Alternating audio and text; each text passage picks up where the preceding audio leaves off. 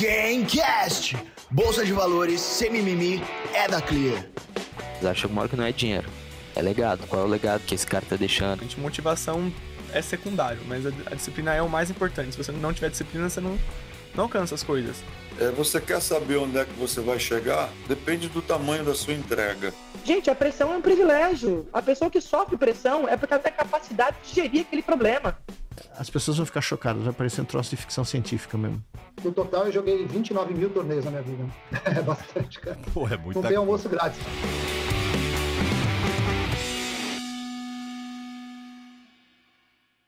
Fala pessoal, seja muito bem-vindo a mais um Gamecast, onde se fala de bolsa de valores e a partir de hoje de outras coisas a mais, sem mimimi. Não é mesmo, Roberto Indec? Tudo bem? Opa, fala André Moraes, tudo bem? Todos que estão nos ouvindo, nos assistindo também pelos todos os canais e redes de streaming, É. como gosta de falar o nosso grande Produtor, produtor, casaca, Mário Casaca. levantador de pneu de caminhão, de Exatamente, aquele que reclama do friozinho das seis da manhã. É, é isso aí. Bom, mas vamos lá. Hoje a gente tem todo um convidado todo especial. O cara é Na verdade, não é, é um convidado especial. Vamos falar para as pessoas como é que vai ser isso aqui, né? Nós temos um convidado mais do que especial que está aqui hoje para iniciar uma série maravilhosa que falaremos com grandes personalidades do esporte e, e- e de outros setores de uma maneira geral para falar de alta performance, resiliência, superação, resistência, carreira de sucesso, como chegaram lá, por que chegaram, desafios, dificuldades que passaram e como é que você vira a chave numa série de situações. Enfim, André, uma série maravilhosa que a partir de agora a gente traz como nosso primeiro entrevistado aquele que depois vai entrevistar os demais convidados. Exatamente, o gestor de fundo de pensão, Mauro Naves. Aliás, já, já tem um assunto aí pra gente tratar. hein? É, é, prazer enorme estar com você, é, André, com o Roberto. É, é um desafio grande. A gente vai iniciar uma série aqui. Vamos pedir licença para ocupar esse seu espaço, Claro, tá bom, claro, André? claro. E... Eu tô precisando de férias do Indec mesmo. É, aí eu vou tocar uma série com, com, com o IDEC. Foi um prazer enorme receber esse convite da Clear. E eu tô, tô esperançoso de que a gente faça uma série legal, porque temos já em vista aí grandes convidados. Daqui a pouco a gente pode citar alguns que já estão encaminhados aí para serem Eu, entrevistados. e eu acho até, Maurão, mais do que os convidados, é o que eles trazem, né? Porque, Sim. assim, os, a vida de cada um deles e os desafios que eles trazem, é, histórias de superação, são incríveis, né? Ah, exatamente. A gente buscou, assim, no começo a ideia era talvez tra traçar, viu, André? Eh, trazer convidados que tivessem um perfil muito ligado ao mercado financeiro, que soubesse aplicar, que fosse um trader, qualquer coisa assim. Depois a gente mudou o foco e achou que essa parte de alta performance, alto rendimento, pode ser visto também, eh, por visto através de pessoas que não necessariamente estão no mercado financeiro, mas que fizeram ou da vida esportiva ou da vida pessoal e tal, eh, fizeram algo que tem muito a ver, dá para fazer um link com as coisas do mercado. Com então, certeza. a gente mudou um pouco o perfil dos entrevistados, mas veio muita gente boa aí. É, você, você falou sobre gestor de fundo. Pois é, então. Conta um pouquinho é, da não, sua é, história. foi É, ótimo, Mauro, a né? gente começa o Gamecast, dessa vez a gente vai começar diferente também. Tá bom. Com você do que como a gente vai fazer com os convidados ali, né, André? Toda vez que a gente traz um convidado aqui, Uhum. a gente quer que ele conte a história da vida dele, para que as pessoas saibam Sim. que é essa pessoa e como ela chegou lá. Então, Mauro Naves hoje, Uhum. no seu auge, não vou dizer auge da carreira, porque você já teve auge durante mais de Sim. 30 anos aí, televisão e tal, comentando futebol, como jornalista. Enfim, como é que você chegou até aqui? Você começou É. faculdade de estatística no mercado financeiro, né? Conta pra gente. É, foi uma virada muito grande, né? Hoje as pessoas me veem, claro, são mais de 30 anos como jornalista esportivo, então quem me conhece e tal, eh, me conhece nessa área e nem sabe que eu tive oito anos mais ou menos num- numa praia completamente diferente. Quando eu fui fazer faculdade lá no final dos anos 70, universidade, eu pensava assim, ah, ser engenheiro, porque eu sempre gostei mais da área de exatas do que de humanas. E eu, pô, gostava de matemática, de números, etc, tal.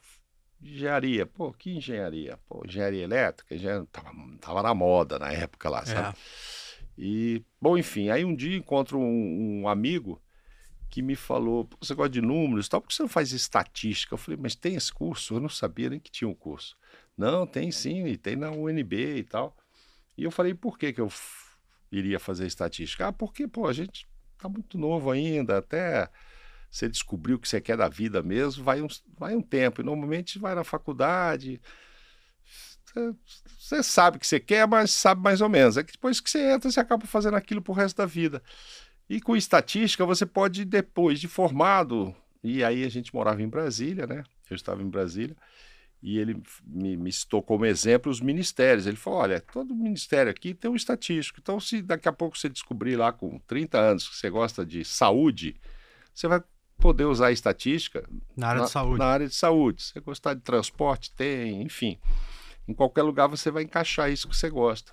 Eu falei, ah, tá aí, hein? Tá aí uma coisa que pode ser legal fazer. E fui e fiz vestibular, passei e entrei na, na UNB em Brasília para fazer estatística. E comecei a fazer, pá, pá. Na época tinha processamento de dados no mesmo departamento, a gente fazia alguma coisa nessa área também. Mas eis que, quando eu estava na metade do curso, eu fui convidado para jogar futebol no clube da imprensa lá em Brasília. Um time só de jornalistas. Você jogava bola bem? Ah, eu, amadoristicamente dizendo, sim, eu tinha sido campeão dente leite, campeão juvenil, eu dava sorte estar nos times bons lá e ganhar. Tô falando nível Brasília, enfim, mas era um campeonato, tinha vários times, os meus ganhavam. É, e pelo UNB já tinha sido campeão universitário também. No- nos outros times eu jogava lateral esquerdo, na UNB eu jogava de zagueiro e tal. E então assim, eu jogava bola razoavelmente bem como zagueiro, como cara de defesa, e fui jogar com os caras muito mais velhos já que eu, pelo menos a grande maioria, que eram esses jornalistas. Que aí era a pelada deles de final de semana, mas eu tava, eu tava voando na época, era muito mais novo que eles, enfim, sabia jogar e tava cheio de gás.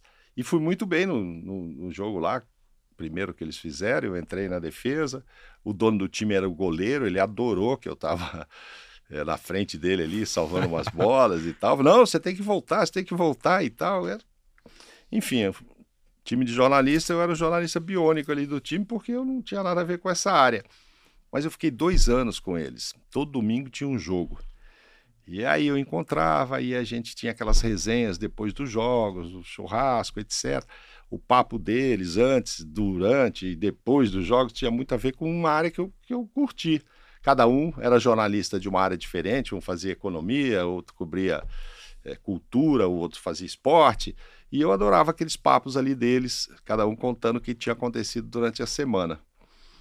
E no, daquilo eu fui me enturmando tanto que partiu deles mesmo perguntar se eu não era afim também de fazer comunicação. Pô, você é tão comunicativo, por que você não faz? Eu falei que não, minha praia é outra, cara. Eu tô fazendo estatística. Pô, estatística, o que você vai fazer com isso e tal?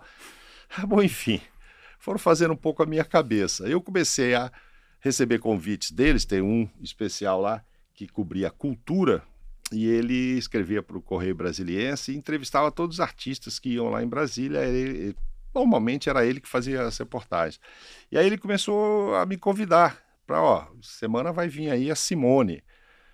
Quer ir comigo na entrevista? Opa, quero. Agora tem o Milton Nascimento, ó, semana é o Caetano.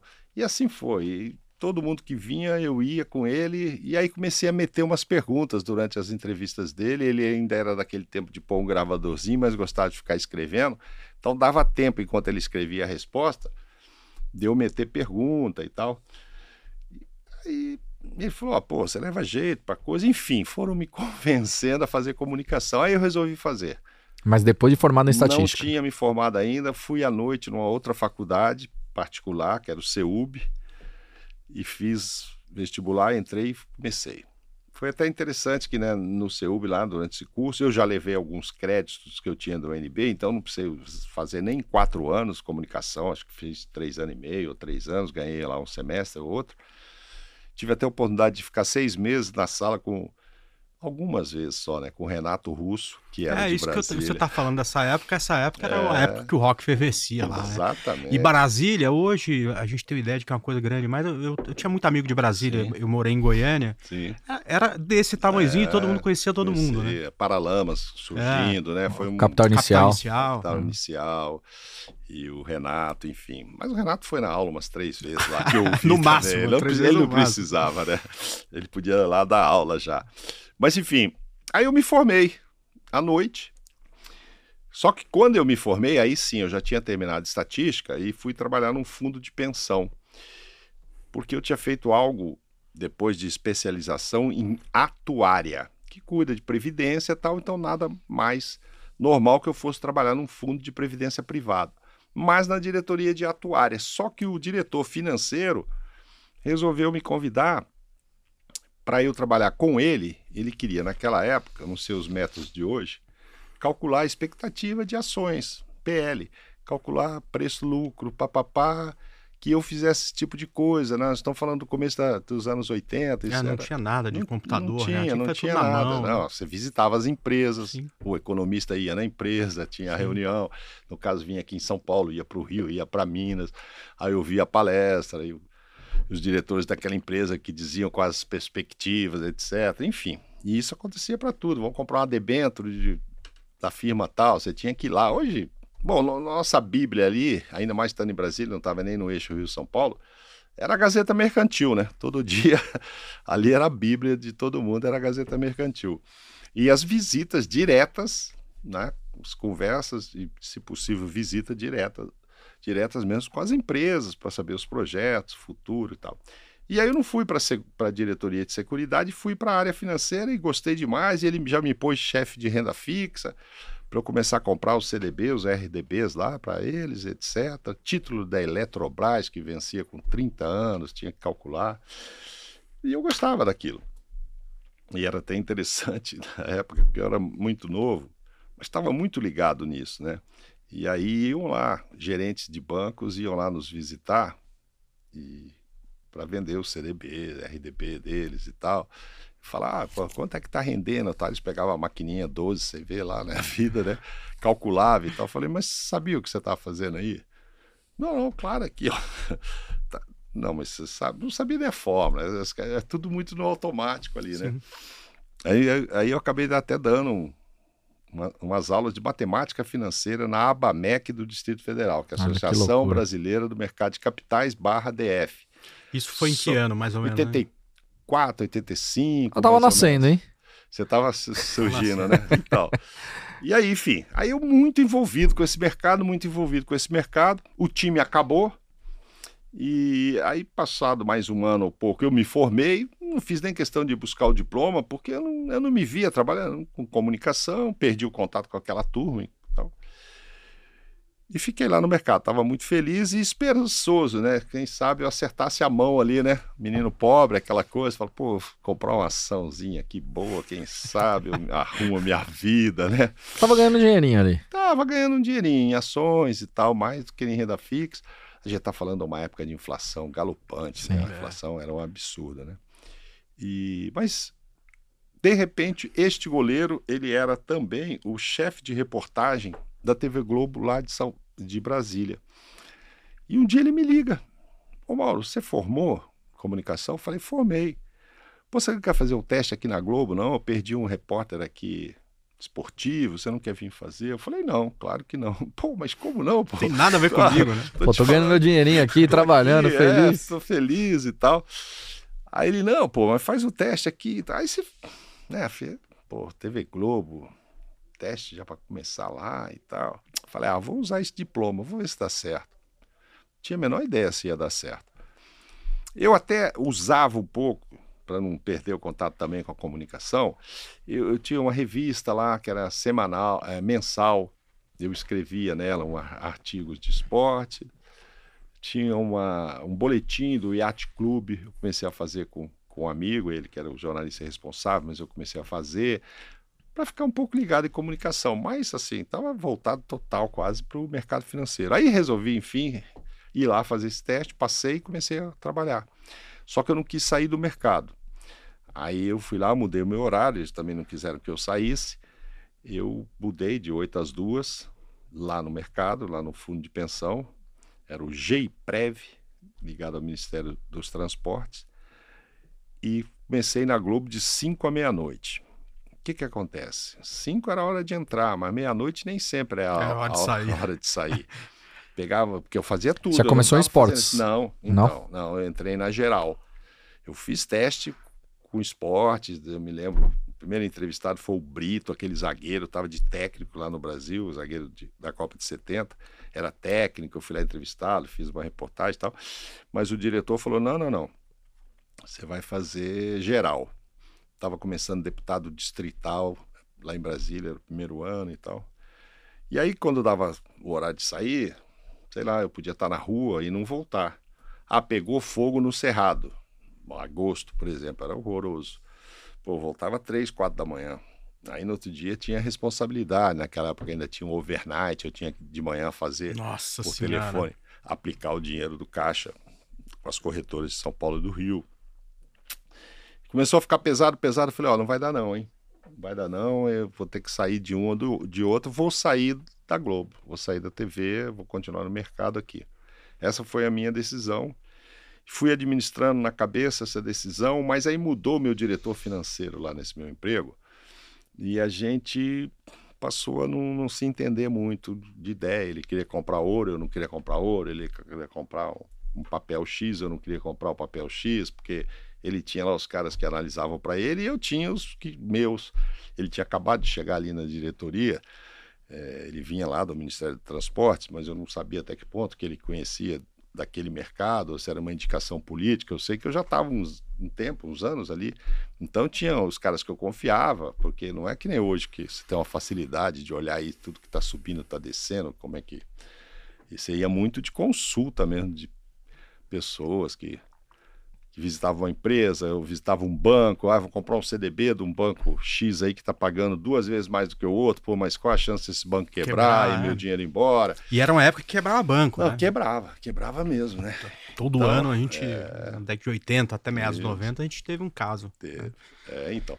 Bom, resumo, eu acabei resolvendo sair de lá e fiquei, fiquei na, na TV, que era exatamente o que eu acreditava Oh. que não ia acontecer.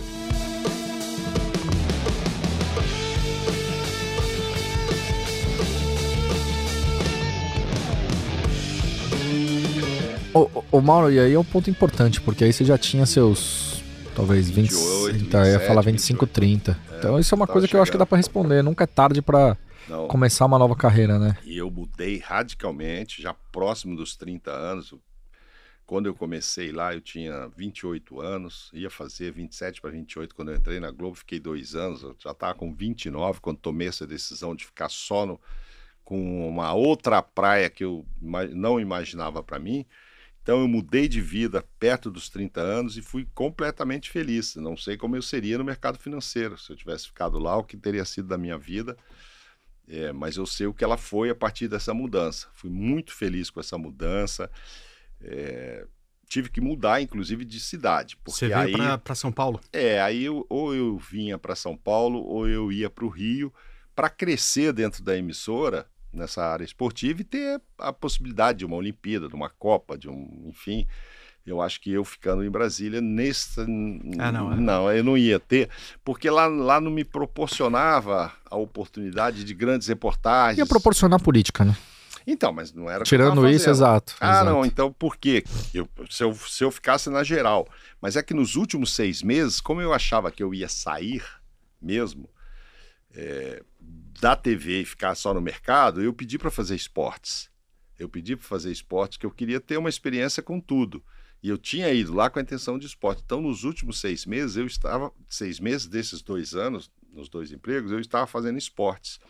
Até porque eu fiz uma reportagem por acaso, um torneio de tênis estava acontecendo na esplanada dos ministérios e ninguém acreditava que o brasileiro pudesse chegar numa final. Aí me mandaram num sábado lá para eu fazer lá uma matéria que seria só para o Distrito forma, Federal. só pra falar que teve. Não, ia passar no jornal local só. Só que o brasileiro ganhou e foi para a final de forma surpreendente. Quem era? Aí deu aquela. Então, tô, pens- tô falando e pensando o nome dele aqui. é um Thomas abs- Koch? Não, antes, eh, depois. Jaime Sims. Ou matar? Matar. Ah, Pô, tava pensando, falei, pô, posso esquecer. Esse cara marcou minha vida, era o Matar. O que, que aconteceu? O Matar classificou e aí o Jornal Nacional quis uma matéria. Então, é- porque Olha que legal. ele ia disputar a final. Surpreendentemente, e era legal, que era na, na espraiada, assim, montaram um, um campo ali e tal, uma quadra de tênis. Então era bonita, eram bonitas as imagens e tal, e o Matar classificou. E nisso, que, que aconteceu? O que era para ser uma matéria para o DFTV virou uma matéria para o Jornal Nacional. Aí o cara falou: não, agora você só vai fazer esporte mesmo. Aqui de... TV aqui já tem 14, 17 anos, não sei, a TV de Brasília, ninguém do, do esporte fez Jornal Nacional e tal. Aí eu virei um repórter esportivo lá. Mas não tinha muito o que fazer. Né? Não, tinha, não tinha muitas oportunidades de reportagens é, interessantes que eu pudesse passar ou em termos nacionais, assim, mandar uma matéria para o Globo Esporte de São Paulo, para o Globo Esporte do Rio, uma matéria para o esporte espetacular. Eu me tornar um, um repórter nacional lá de Brasília ia demorar muito. Uhum. E você veio para São Paulo quando? No, eu vim em 89. 89, já para ficar aqui em São Paulo. Não, aí já como... para ficar, já tinha saído do mercado, nas ginarras já tinha acontecido um ano antes. eu, tô, eu tô procurando, só, só, desculpa a gente voltar, do Luiz Mataro, tô procurando aqui, ele não foi campeão desse torneio, né? Ou chegou a ser? Ele foi pra final. pra mim, o que interessava, o é... ele ter passado na semifinal. Porque entendeu? ele foi tricampeão num torneio do Guarujá em 87, 88 89. Aí de Brasil ele não tá falando de ser campeão aqui. Não, né? então ele perdeu a final, mas para mim a final já não tinha. Mas já não valia mais nada. Não tá? valia, porque o que me deu foi a classificação dele pra final, me deu a oportunidade da matéria é. que ia pro DFTV, como tem RJTV, Sim. SPTV, é, acabou virando matéria de Jornal Nacional, né? Então. E e eu ainda ia esquecer o matar. Foi sensacional. Torci muito por ele. Eu fui lá cobrir, acho que fui no domingo cobrir a final também, mas enfim, ele não ganhou. E aí eu vim para cá já desligado de totalmente de mercado e enfiar a cabeça no jornalismo esportivo. E isso me abriu assim, um outro mundo, uma outra perspectiva tive a oportunidade de andar por mais de 50 países atrás da bola. Você chegou a encontrar o Luiz Matar alguma vez e comentar não isso com ele, não? Não isso com ele, nunca tive essa oportunidade. Eu, eu... Interessante, que mudou tem, a sua vida, né? Tem, é, tem que agradecer um jogo. a ele. Um jogo dele. É.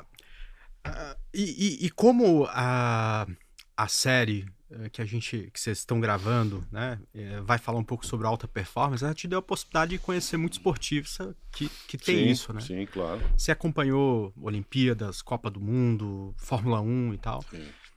Uh, quem, quem que foram, sei lá, uns quem dois ou três assim, é, que, é. Que, que era o mais focado, que vivia para para vencer. É, é isso que eu ia perguntar. O, o Senna... Senna com certeza, né? O Ayrton Senna com certeza é o cara estudava aquilo que fazia, né? Porque a gente, eu às vezes eu, agora eu estou trabalhando na ESPN e aí o João Guilherme, o Pascoal, às vezes o Zinho pergunta: e aí, né, vai arriscar uma coisinha aqui no mercado financeiro, né? Como é que eu faço para arriscar? Não, oh, isso aqui não é bingo, não. Isso aqui você tem que estudar. Fala para eles é que eu vou dar uma aula lá para eles, se eles é, quiserem. É, Fica à vontade. Assim, não, entendeu? Não é assim. E, e, eu acho que em qualquer atividade, né, requer estudo, dedicação, foco. O Senna era demais. Infelizmente, perdemos ele muito cedo. Foi uma das últimas entrevistas que ele deu foi para você, não foi? É. No Brasil, Acho assim, foi a última. Cronologicamente, né? a gente diz que é a última porque ele, ele correu aqui em 94 num domingo, né, em março. É, normalmente, lógico, o GP é no domingo. E aí o carro rodou, foi para a grama, morreu. Ele estava correndo para tentar alcançar o Schumacher, que naquela época já estava aparecendo muito bem. E o carro morreu na grama, ele deixou de ganhar. Só que ele estava trazendo a, o carro, os carros da Audi para o Brasil. Brasil, eu lembro.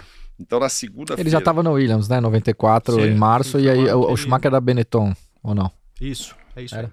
É isso, o André entende. É, ele gosta de automobil, ele assiste NASCAR. Porra, o cara que gosta de NASCAR tem obrigação é. de saber do resto, né? Porque, convenhamos, né? Então, e aí o que, que aconteceu? É, é, na quarta-feira seguinte ao Grande Prêmio, ele foi a Interlagos para falar do Grande Prêmio, porque segunda e terça ele se dedicou aí ao lançamento a, da Audi, dos carros e tal. Então, sobre a corrida, ele foi numa quarta-feira.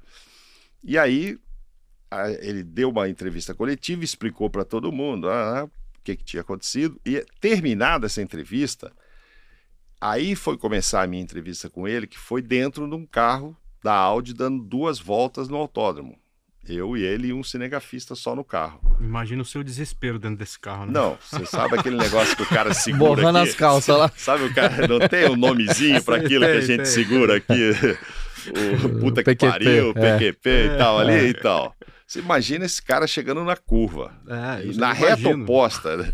Não vou nem te falar no retão, na reta oposta, que foi a primeira, nós saímos ali dos boxes e tal. Quando já chegou na reta oposta, que tem um- uma distância boa para abrir, que que é isso, cara? Aí você começa a ver aquelas plaquinhas 300, 250, 200, 0, não, ele passa batido. E eu tô ali com a, com a mão naquilo. Ô, peraí, cara, você não corre tudo isso, não. Pô, para aí. Cara, o cara vai frear, né? Em cima na curva, cara.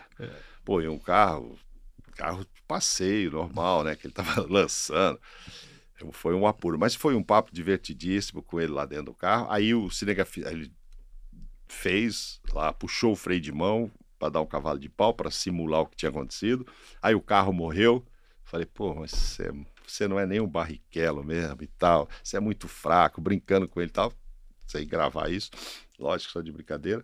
Porque o carro morreu mesmo. Ele ficou puto. Porra, não é que morreu esse também?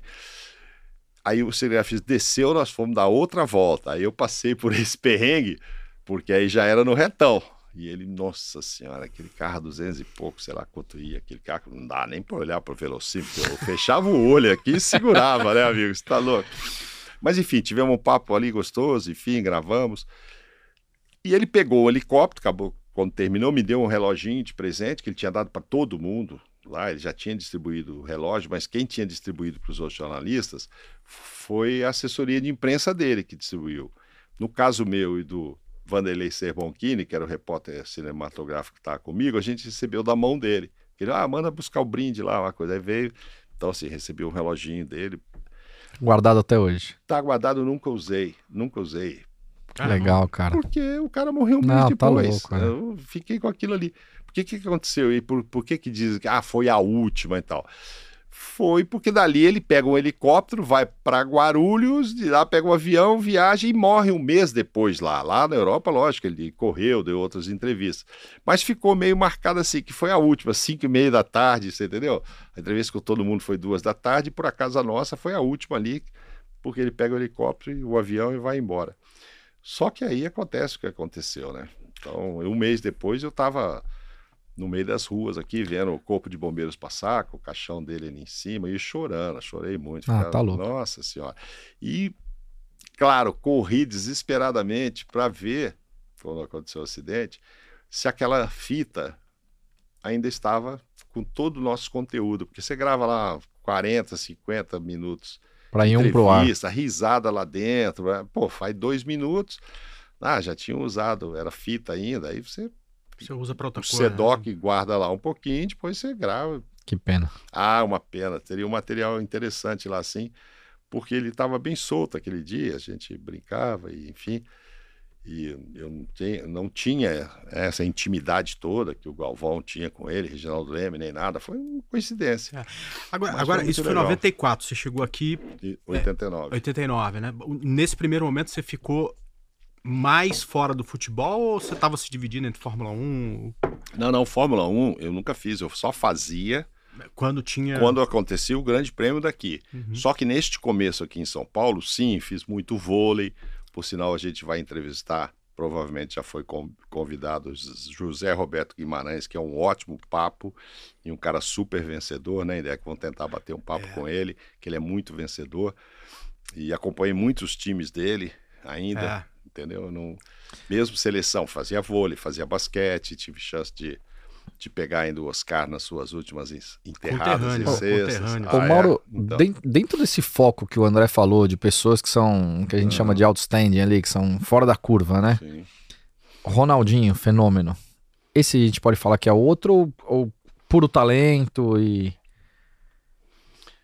É, eu, eu- sem Do que você dúvida, viveu. sem dúvida alguma, muito dom, né? Muito dom. Eu tive a felicidade de, de ver os. Você está falando do Ronaldo Fenômeno, Fenômeno. porque a gente teve o É, o Gaúcho, Gaúcho, é, também, é, que é. foi Mesma fase. maravilhoso, né? Melhor do mundo também. Mas o Fenômeno eu tive a oportunidade, porque eu comecei a, a participar de Copa do Mundo, indo mesmo a partir de 98. O Ronaldo vai em 94, mas não joga, né? Então o primeiro gol que ele faz é 98, e depois faz gols em 2002 e faz gols em 2006. Eu estava em todas.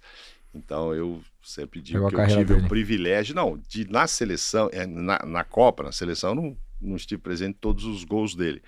Mas os gols que ele fez na Copa e que foi um recorde que durou até 2014, É, eu Você tive lá, todos? eu vi, vi em loco e tal. Ah, ele era. É, Não à toa virou um fenômeno tal. Ele é um cara diferenciado, e é até hoje, né? Você vê que ele tem. Ele, ele é inteligente, tem tino, porque tem gente que nasce só com o dom de jogar bola. né? Às vezes a inteligência é só pro futebol, só pro futebol. Fora, o papo é ruim, a conversa não flui, a pessoa não tem outras, outros interesses na vida, não. O Ronaldo abre um leque, né? Você vê como ele é bem sucedido como empresário e tudo também agora, porque ele é, ele é diferenciado. Claro, esses fenômenos, o Guga, pô, no tênis, tem que ser diferenciado. Claro. né? Não pode ser Ô, igual. O ô, Ma- Oscar também é outro cara, Oscar. ele, e, e se tratando de alta performance, né? Ele já viu ele.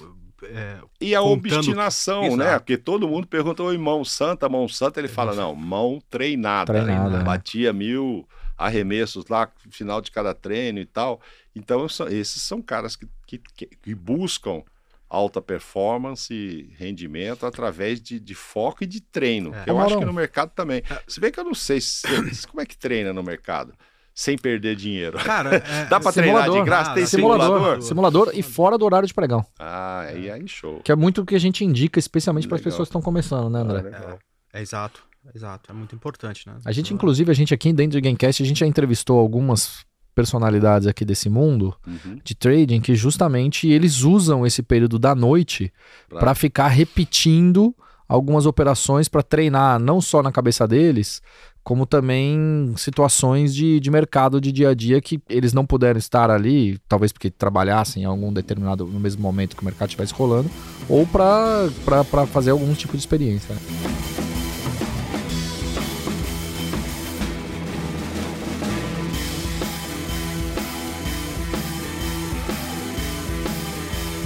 É, no primeiro semestre, né, eu participei do, da, da primeira, vamos ver se o ano que vem temos uma segunda, e pra frente terceira e tal, da Liga Clear, né, que foi, foi legal o campeonato ali de, de ver os, os investidores, quem é que ia bem, quem... Aí eu até falei pra Pan Semesato que eu ia fazer curso com ela e tal. É, a Pan. É. Vamos, e vamos fazer, Pois mano. eu é, acho legal, mas- eu acho legal. Vamos combinar uma, uma Eu- situação Eu tô mais assim. acomodado, cara. Eu tô querendo pescar fundo imobiliário. se me pagar uma rendinha boa Já tá. e já alguém tá, é. fizer pra mim. é o Eu pus, eu pus em fundo de ações e tal, mas não fui muito feliz, não. mas é o meu pequeno dinheirinho. Aí eu tô meio, meio acomodado. Ô, ô, Mauro, eu puxei o papo do Ronaldinho porque a gente. Mas ó, só, só te falando, Claro. eu vou fazer os cursos lá daqueles seus caras que dizem como ganhar dinheiro com dividendos. Eu não quero mais Boa, comparação e esperar boa. 15 anos e 20 Vambora. anos. É Isso eu perfil, tá certo. Isso eu devia ter feito lá na década de 80. Se eu tivesse feito uma carteira lá e guardado, evidentemente que hoje eu teria Uma outra situação. uma outra situação financeira. Então agora eu quero pegar um pouquinho desse dinheiro. Sem dúvida. Gosto de commodities, mas só de café, porque a gente planta café. Ô, Mas Mauro, diga. eu- eu- Mas você eu- tem o mercado futuro de café, você reclamou do, do, É. do preço Da do café, você safra. consegue travar preço a hora que você quiser e tal. Mas não é assim também. Você Também tem que é estudar assim, pra tem fazer a coisa. É. e. Ô, ô, ô, Mauro, eu puxei a questão do, do Ronaldo Fenômeno também, porque você tava contando um dia aqui que a gente tava batendo um papo, que você foi, se eu não me engano, na casa dele, que você foi jogar pôquer, e você chegou lá e um dos nossos convidados dessa série Vai também estar tava... conosco. Conta pra gente um pouquinho dessa situação aí. Pois é, a gente já convidou e vamos bater um papo, que esse também tem uma cabeça muito legal, que é o André Acari, né? E assim, eu nunca fui jogar poker. Eu gosto de baralho, gosto de brincar com, com mágica, não sei o quê, mas assim, jogar mesmo não. Não sei jogar, então não me meto assim, entrar num cassino lá com jogar que seja blackjack ou muito menos poker. Mas o Paulo André, que era zagueiro do Corinthians, amigo do Ronaldo também, ele gostava de fazer semanalmente uma mesa de pôquer na casa dele. E aí um dia ele me convidou, não, vem pra cá, esse jogo é legal e tal, você vai aprendendo e tal. Aí eu vou. Pô, nunca tinha jogado com ninguém, eu vou jogar com eles. Eu não lembro quanto era o se é pingo que fala lá, a grana É, que mas é certeza que você perdeu, né? Porque Não, não. o Ronaldo e o Não, Akari. Ô, André, tava o Akari do meu lado esquerdo e o Ronaldo na frente. É que você nem sabia Paulo quem André, era o Akari. O né? Akari, eu não fazia ideia de quem era. Deve eu não fazia ideia de quem era o É, Akari. e E, é ele já tinha ainda, ganho né? o bracelete. Ele já era bambambam. E aí depois, claro, depois que eu fiquei sabendo quem era e tal, pedi umas dicas, sabe? Sabe aquele curso de meia hora? Mas que depois que eu já perdi. Só que eu tive, assim, a, a perspicácia e de sacar que não dava para ficar na mesa. Então, quanto é que é a primeira rodada lá, que os piga, até acabar as primeiras fichas, tá? Eu, pá, na segunda eu vou, vou ali tomar um vinho, ver você jogando. e ver e é óbvio o Akari ganhando todo mundo. E o Akari é legal, porque ele fala isso, né? Porque quando ele joga com amadores, com o Akari, é um cara profissional. O cara ganhou o torneio em Las Vegas. E ganha até hoje.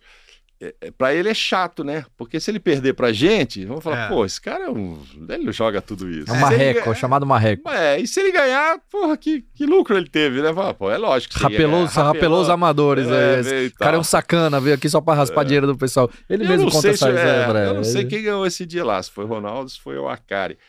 Mas o Akari se deixou eles ganharem para não ficar com vergonha de. Mas eles iam sempre, né? Eles iam sempre. E a gente vai ter a oportunidade também de falar com o Akari. Mas são, são, são pessoas assim que você- você vai tendo oportunidade. E tem vários. Eu teria que fazer uma lista aqui. O Bernardinho do vôlei é um cara totalmente diferenciado, focado demais, né? Não toa, muito bem sucedido. São tantos atletas. Eu não vou te falar que o Maradona é, que o Messi é, que quem é, porque eu não convivo com eles, Sim. eu não sei o dia a dia. A gente imagina que o Cristiano Ronaldo, né? Um pouquinho É. obcecado, né? Pô, um É, pouquinho é. obcecado, né? A gente pela história dele, pelos documentários, do jeito que ele, que ele cuida da vida. Então, assim, esses esportistas têm também esse perfil. E eu acho que são raros os casos de vitoriosos em qualquer área sem uma dedicação. Eu acho que são raros. Que pensar, o cara deu certo porque ele é muito bom mesmo. Sem fazer nada por isso, é difícil. Ah, vou entrar na bolsa aí, vou ganhar dinheiro. Ah, olhar umas blue chips aí há 200 anos são as mesmas, eu vou comprar papel de banco, papel de não sei o que, metalurgia, siderurgia, sei lá o quê. Aí, mineração, eu vou deixar aí.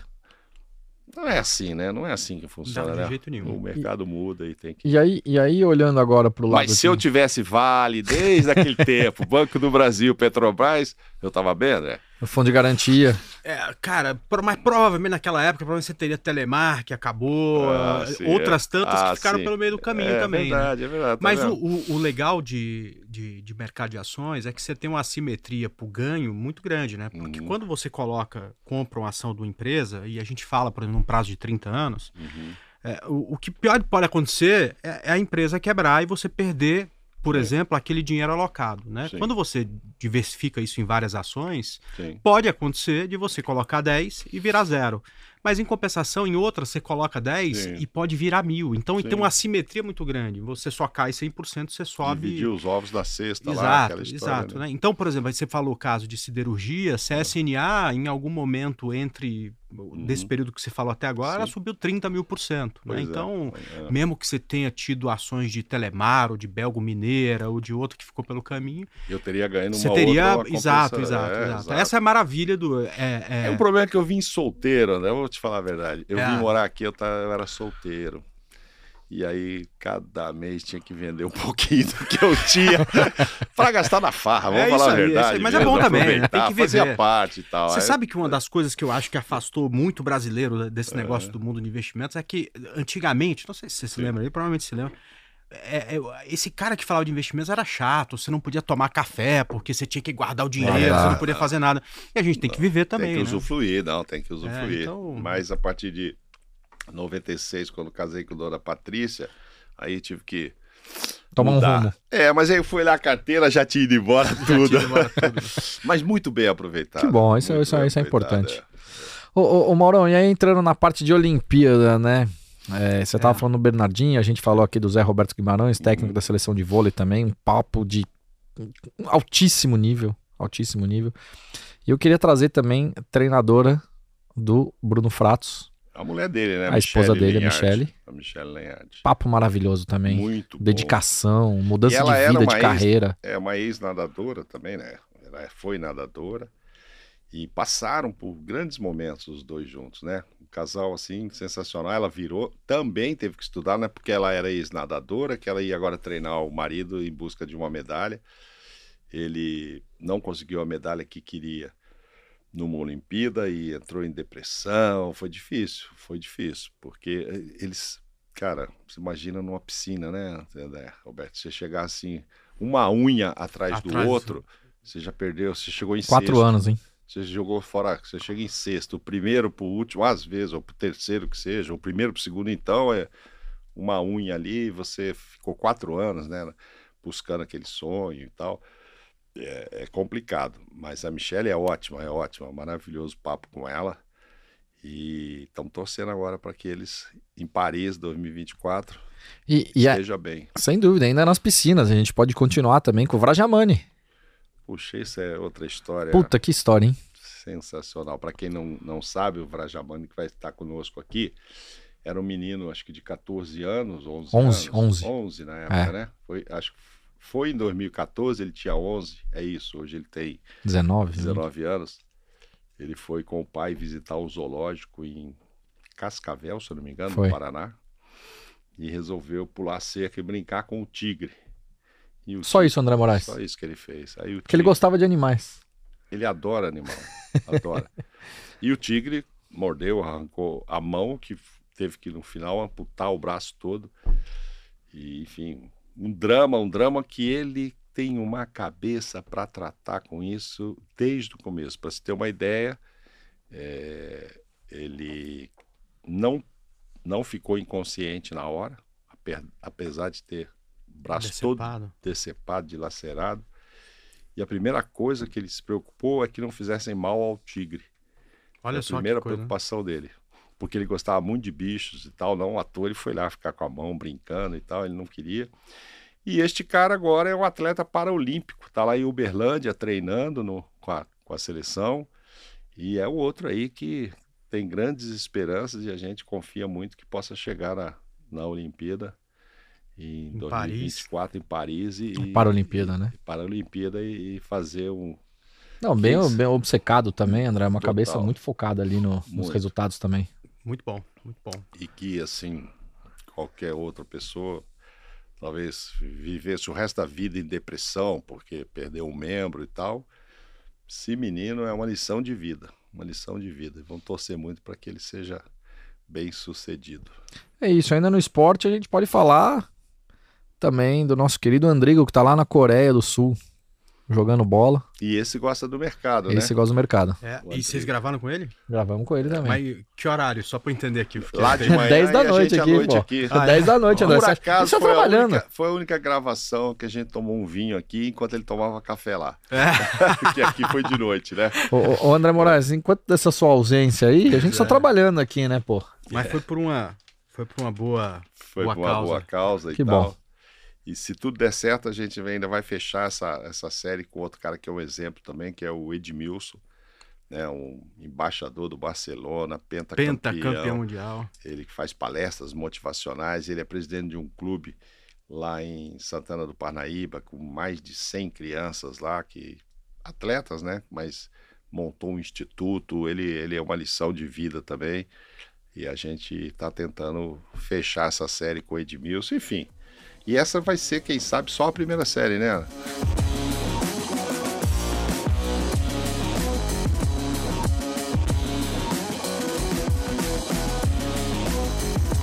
Não, faltou gente ainda aí. Não, Professor, pro- professor Miguel. Nicoleles. Exatamente. Nossa, outro gênio, né? Esse, Putz, esse, é gênio, né? gênio, Esse é gênio, né? gênio. É um dos maiores neurocientistas do mundo. É, conhece tudo de cabeça e nos deu O André, cada exemplo maravilhoso. Puta, ele deu uma aula pra gente aqui, e assim, ele não entende nada de, de mercado financeiro, né? Mas eu acho que um ponto interessante que a gente começou a falar sobre eh, decisões rápidas, né? Uhum. E decisões rápidas do ponto de vista de você mitigar risco e que, por consequência, você ter melhores resultados. E eu peguei um exemplo, até para quem opera scalper, que é interessante escutar muito essa Uhum. parte do, do, do, do professor Miguel Nicoleles, porque o que ele disse foi o seguinte: que se você precisa tomar uma decisão em frações de segundos, e se você tiver uma decisão democrática dentro do mesmo ambiente de trabalho, a chance, estatisticamente, de você ser assertivo é muito maior e, portanto, você acaba mitigando o risco nisso. Então, eu pensei muito no nosso analista, ali, Akin Pereira de Sá, que é analista da Clear, que opera scalper justamente. Se ele trouxer para um dentro de um ambiente como esse, onde a gente tem uma mesa aqui para talvez eventualmente quatro, seis pessoas, que se você precisa tomar uma decisão, eu saio dessa posição ou eu mantenho essa posição, eu compro ou eu vendo, e que se você tiver uma decisão democrática nela, quanto mais pessoas você tiver aqui, mais chances você tem de acertar esse trade, esse call, e portanto você acaba minimizando os riscos. Muito interessante o papo E decidindo com o professor segundos Miguel. isso, né? Decisões, fração de segundos. É isso aí. Que ele é muito especializado na integração de, de cérebro com, humano com máquinas, né? Para quem não sabe, teve aquele exemplo na Copa 2014 de botar um robô, né? Que é um robô, é uma, é uma roupa, né? Robótica que colocou numa pessoa que não conseguia andar e tal, e, E ele- através de ele deu- estímulos e tal, foi lá dar um chute, enfim, é um maravilhoso. Doutor Miguel. Esse, esse eu recomendo para todo mundo. É, Até porque bom. você sabe, Mauro, recentemente eu fui num curso de neurotrading aqui em São Paulo, neurotrading. Tinham 60 pessoas que iam participar de um curso durante quatro dias. Ou seja, cada vez mais você vê pessoas buscando esse tipo de conhecimento para se tornar cada vez mais eficiente.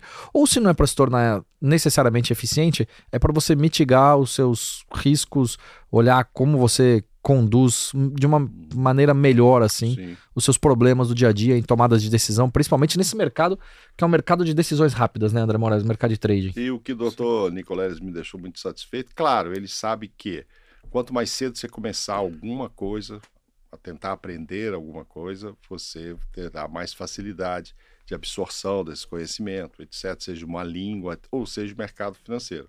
Mas que há tempo sempre para novas para novos aprendizados, ou seja, Sim. que eu posso entrar no mercado financeiro com essa idade Claro. se eu me dedicar e se eu estudar. Lembra que eu perguntei, pô, então tô apto ainda para fazer uns cursos aí, entrar? É. Aí A- a- agora, já que a gente está aqui falando de Uhum. equilíbrio emocional, né?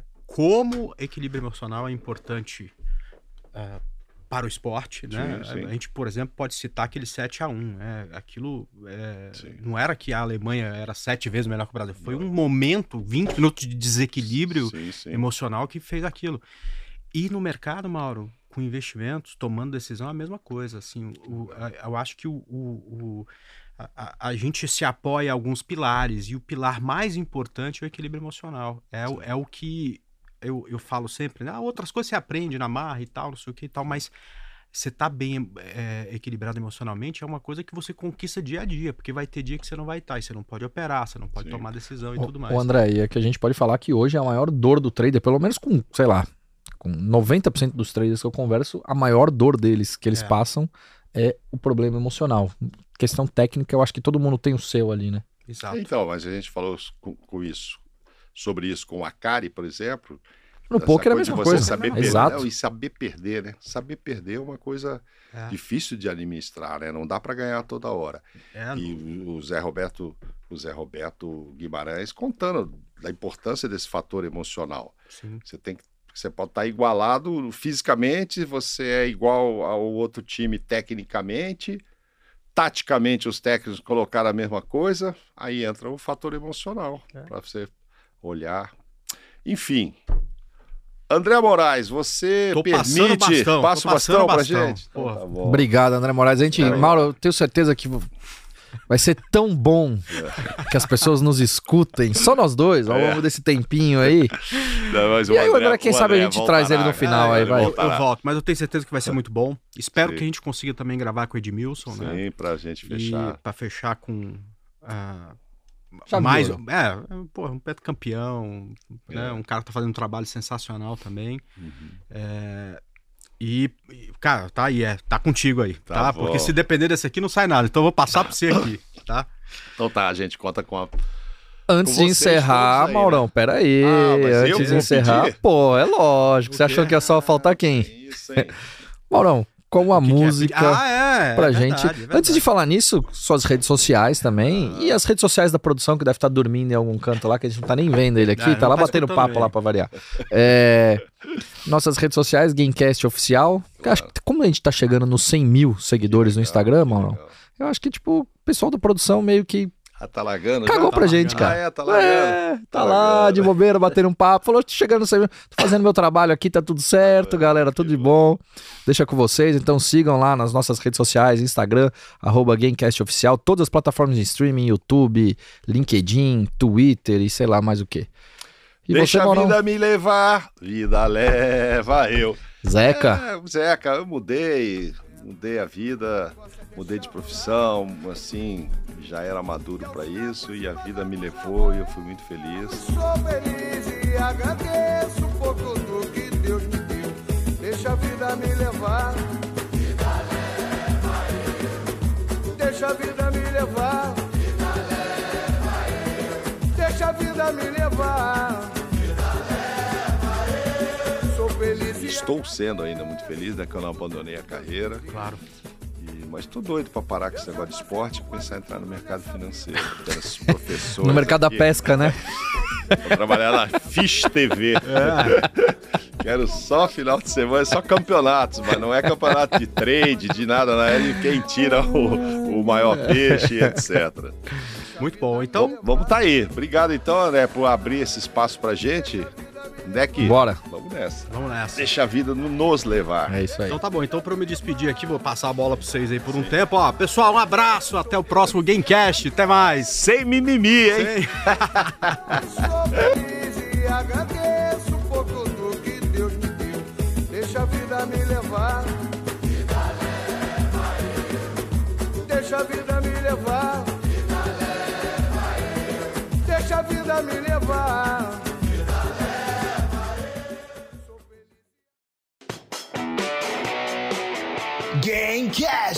Bolsa de valores, sem mimimi, é da Clear. Vocês acham que uma hora que não é dinheiro. É legado. Qual é o legado que esse cara tá deixando? Gente, motivação é secundário, mas a, a disciplina é o mais importante. Se você não tiver disciplina, você não, não alcança as coisas. É, você quer saber onde é que você vai chegar? Depende do tamanho da sua entrega. Gente, a pressão é um privilégio. A pessoa que sofre pressão é porque ela tem capacidade de gerir aquele problema. As pessoas vão ficar chocadas, vai parecer um troço de ficção científica mesmo. No total, eu joguei 29 mil torneios na minha vida. É bastante, cara. Pô, é Não muita tem almoço grátis.